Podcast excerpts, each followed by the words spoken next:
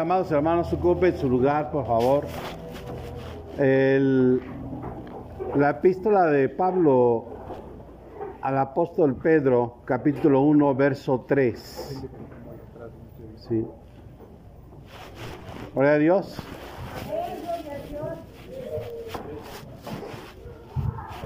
Acá adelante hay lugar por si hay como seis lugares, siete lugares, para que no esté tan agrupado atrás. Segunda de Pedro, capítulo 1, verso 3. Como todas las cosas que pertenecen a la vida y a la piedad, que han sido dadas por su divino poder, mediante el conocimiento de aquel que nos llamó por su gloria y excelencia, por medio de las cuales nos ha dado preciosas y grandísimas promesas, para que por ellas llegases a ser participantes de la naturaleza divina, habiendo huido de la corrupción que hay en el mundo a causa de la concupiscencia. Nosotros también, poniendo toda diligencia por esto mismo, añadida a vuestra fe virtud, a la virtud conocimiento, al conocimiento dominio propio, al dominio propio paciencia, a la paciencia piedad, a la piedad afecto fraternal y al afecto fraternal amor. Porque si estas cosas están en vosotros y abundan, no os dejarán estar ociosos ni aún sin fruto en cuanto al conocimiento de nuestro Señor Jesucristo. Amén. El camino del creyente es largo. El camino del cristiano eh, no es corto. Las cosas no se alcanzan de la noche a la mañana.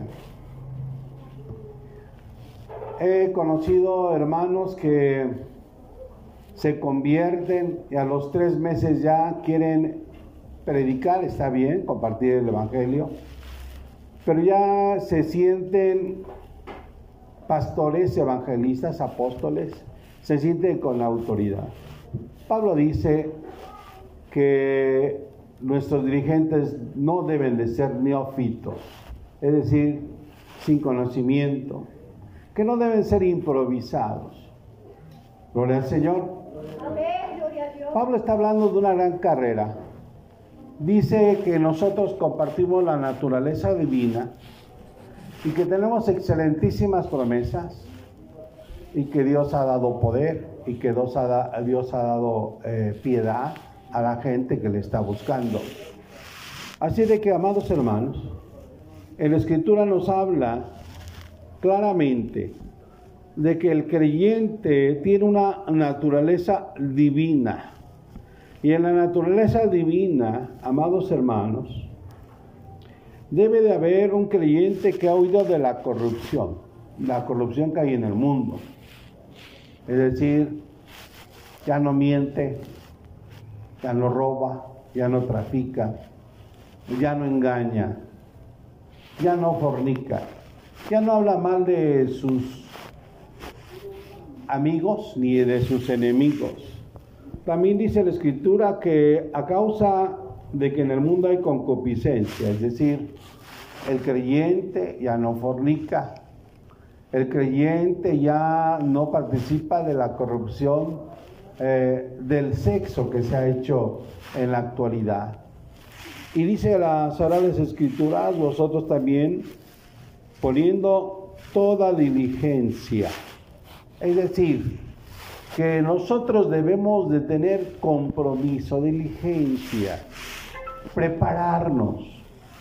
Siempre hemos dicho, no tengo tiempo para la Biblia, no tengo tiempo para orar, estoy trabajando, yendo y viniendo, etc.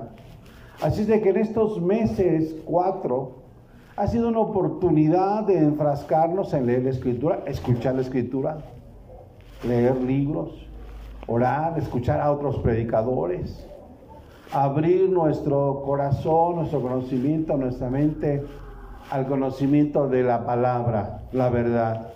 La escritura dice, conoceréis la verdad y la verdad os hace libres. Amén. Amén. Así es de que Pablo, Pedro, empieza a mostrarnos una escalera. Recordemos que Pedro ya es grande, que Pedro ya ha pasado por muchas experiencias, que Pedro conoce al Señor Jesús, que ha evangelizado, que ha participado de muchas cosas. En primera de Pedro se ve un Pedro maduro, con algunas cosas de detalles, pero en la segunda carta ya se ve un Pedro anciano, grande, maduro, viejo.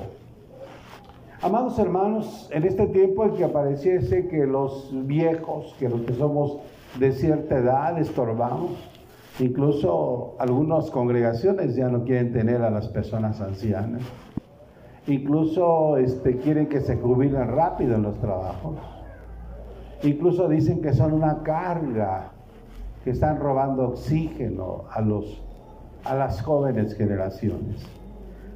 Eh, Pedro está diciendo algo muy importante. Pedro está diciendo, amados hermanos, que la vida cristiana es una escalera. Dice que poniendo diligencia que añadamos a la fe la virtud y que después a la virtud el conocimiento. Y esto es cierto. Todo el mundo cuando llega al conocimiento del Señor, quiere estudiar un instituto, quiere estudiar la palabra, quiere estudiar el hebreo, el latín, el, griego, etcétera, etcétera. Todo eso lo hace y está bien. Quiere meterse en un instituto y está bien. A la fe hay que añadirle la virtud, a la virtud hay que añadirle el conocimiento. Pero muchas se quedan ahí, hermano. Muchos dicen, ya leí la Biblia, ya hice esto y hice el otro. Pero dice la escritura que al conocimiento agreguemos dominio propio. Y esa es la mitad del camino. ¿Por qué? Porque dominio propio significa templanza. Y templanza es un fruto del espíritu. Dominio propio significa no hacerle demasiado caso a nuestros sentimientos. Ay, pues yo siento esto, siento aquello, este, me gustaría viajar, me gustaría. A todos hay tantas cosas que nos gustaría, pero eso no es dominio propio. Si viviéramos haciendo lo que nos gusta, lo que nuestra naturaleza emocional nos llama a hacer, el mundo sería un caos. Dominio propio es tener templanza, tener fortaleza para poder decir no a aquellas cosas que no nos convienen. El dominio propio nos alcanza en la niñez, los niños lloran por cualquier cosa, nos alcanza en la juventud, los jóvenes quieren experimentar todas las cosas sin sus consecuencias. Cuando vienen las consecuencias ya, ya no les gusta. Dominio propio es fortaleza de carácter. ¿sí? Antes de hacer las cosas, pensar a dónde nos conducen. Saber si nos convienen. La escritura dice, todo me es lícito. Yo puedo meterme una cantina, yo me puedo meter a un baile. Todo me es lícito, pero no todo que me conviene. ¿Sí? No todo me conviene. Así es de que no nos debemos de dejar dominar por ninguna cosa. Dominio propio, fortaleza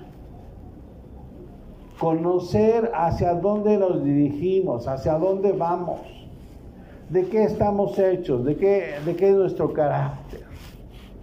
Hay un experimento muy famoso donde dos niños, varios, son tres niños, los ponen en una mesa y les ponen ahí este, dulces.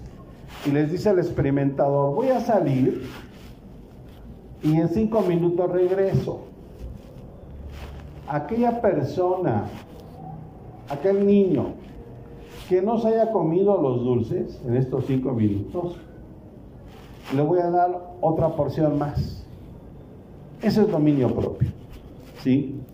Saber esperar, templanza. La escritura nos habla de la naturaleza divina. Y la naturaleza divina es el Señor Jesús, que siendo el Hijo de Dios, que siendo un príncipe, que siendo el, creador del universo, cuando estuvo en la tierra, no se aferró a eso, que no eso en su carne él también tomó decisiones.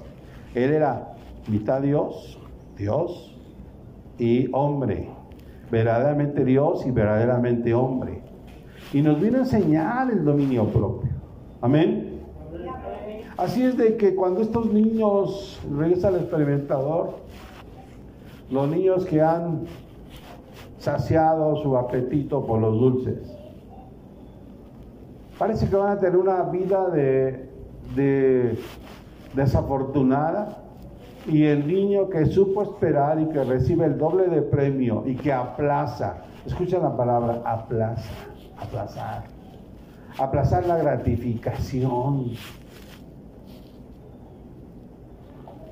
En alguna congregación donde estuvimos trabajando con los jóvenes, me decían unas guaparritas chiquitas, morenas, ya es que ya tenemos ganas de tener novio.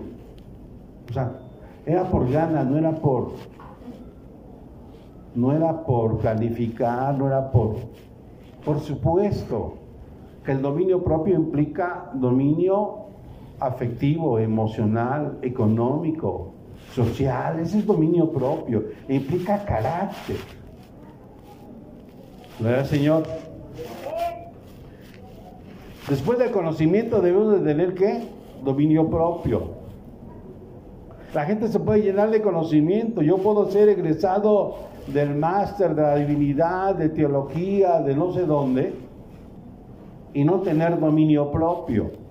El mayor fracaso de la gente implica en seguir sus emociones, en ser reactivo, en no ser empático con los demás, en contestar rápidamente, en echar bronca, en pelearse, en agredir.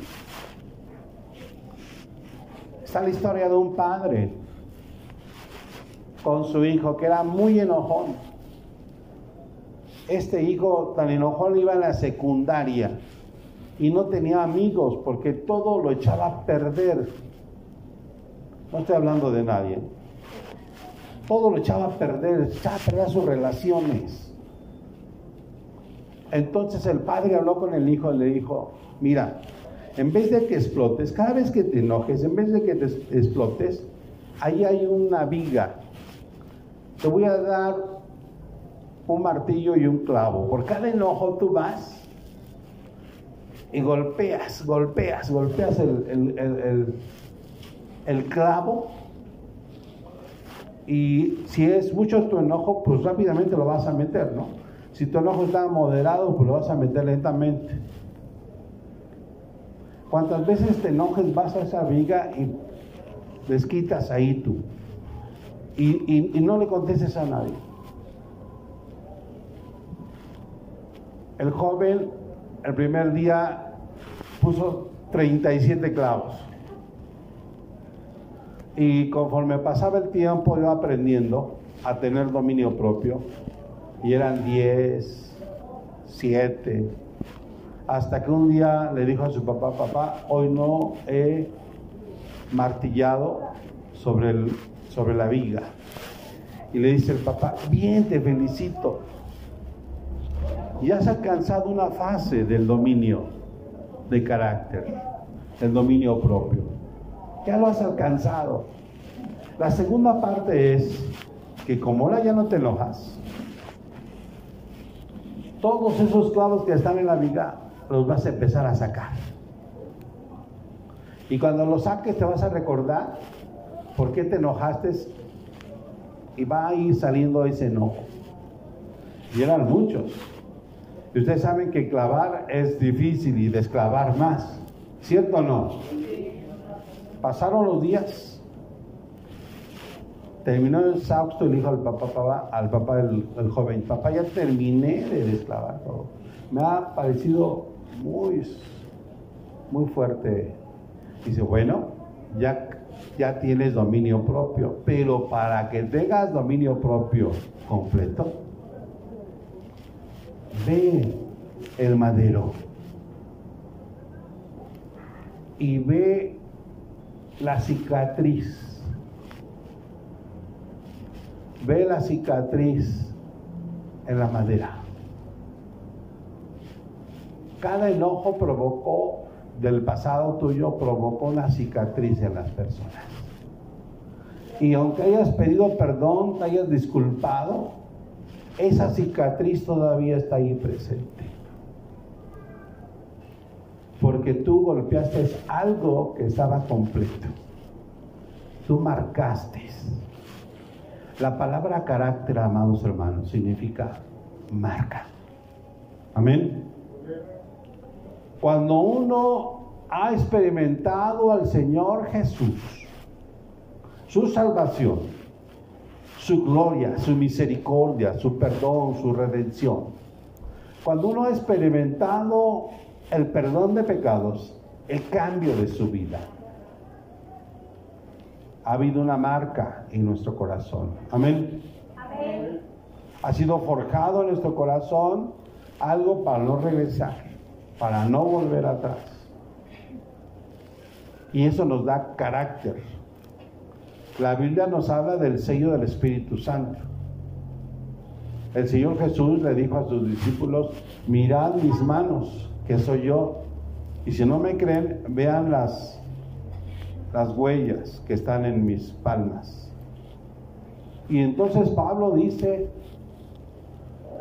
que él ha trabajado mucho y Pablo dice que en su cuerpo mismo lleva las marcas de su apostolado. Gloria al Señor. Amén, gloria a Dios. El día de ayer estuvimos primero hermanas y después puros varones estuvimos aquí trabajando. Y de los varones que vinieron ayer, yo noté y le doy gracias a Dios por su nobleza, por su corazón, por su vida. Porque ayer comentábamos de un varón que el Señor lo rescató de lo más bajo, de lo más vil, y de pronto volvió a caer. ¿Por qué cae la gente? ¿Por qué cae la gente? Porque no tiene dominio propio. Amén. Porque la gente se le hace fácil. Se le hace fácil, se olvida de dónde ha salido. Dominio propio. Escuche bien. En esta semana de pronto se me vino una imagen a mi mente. Una imagen muy, muy, muy fuerte. La imagen del siervo de Dios, del Señor Jesús. Y se me vino la palabra varón de dolores.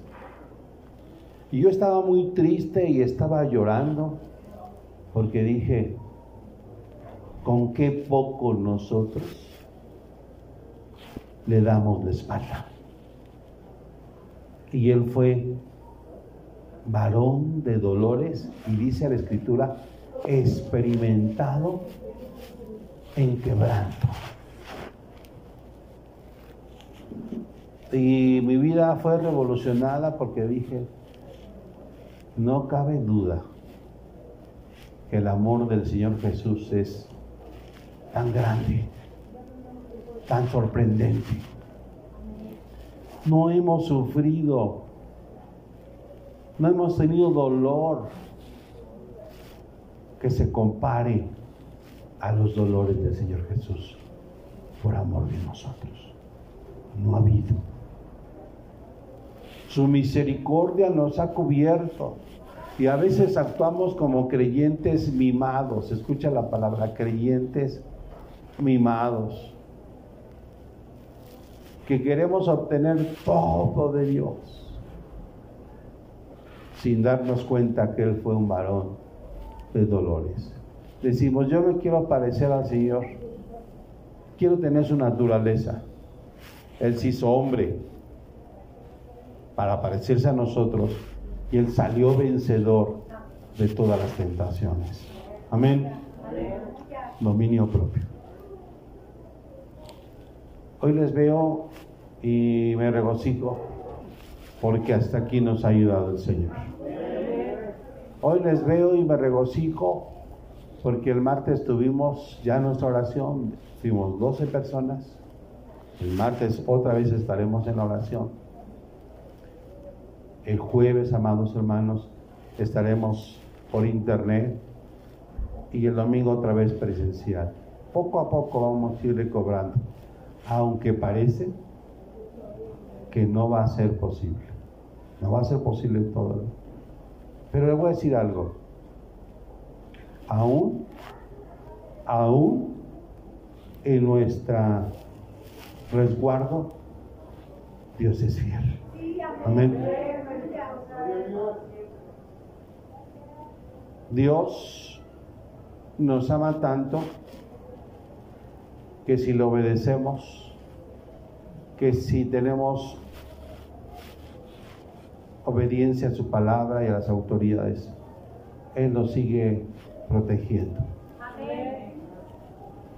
Si hemos tenido situaciones pequeñas de enfermedad, de situaciones grandes como quizá la pérdida de un bebé que se venía, pero Dios tuvo misericordia. Pero también, recluidos Dios, ha tenido misericordia. Y Dios nos llama a tener dominio propio. Que hemos orado dos veces al principio y al final. Y amados hermanos, quiero que esta palabra usted la, la ponga en práctica estos días que está en su casa, no se pelee, no discuta, no grite, tenga dominio propio, levántese temprano, lave su ropa, lave sus trastes, haga de comer. No escucho ningún amén, porque esa parte de dominio propio no la, no, no la tocamos, ¿verdad? No gaste de más, gaste correctamente, ¿sí? y que Dios le bendiga. Estaremos viéndonos dentro de ocho días y el martes en oración.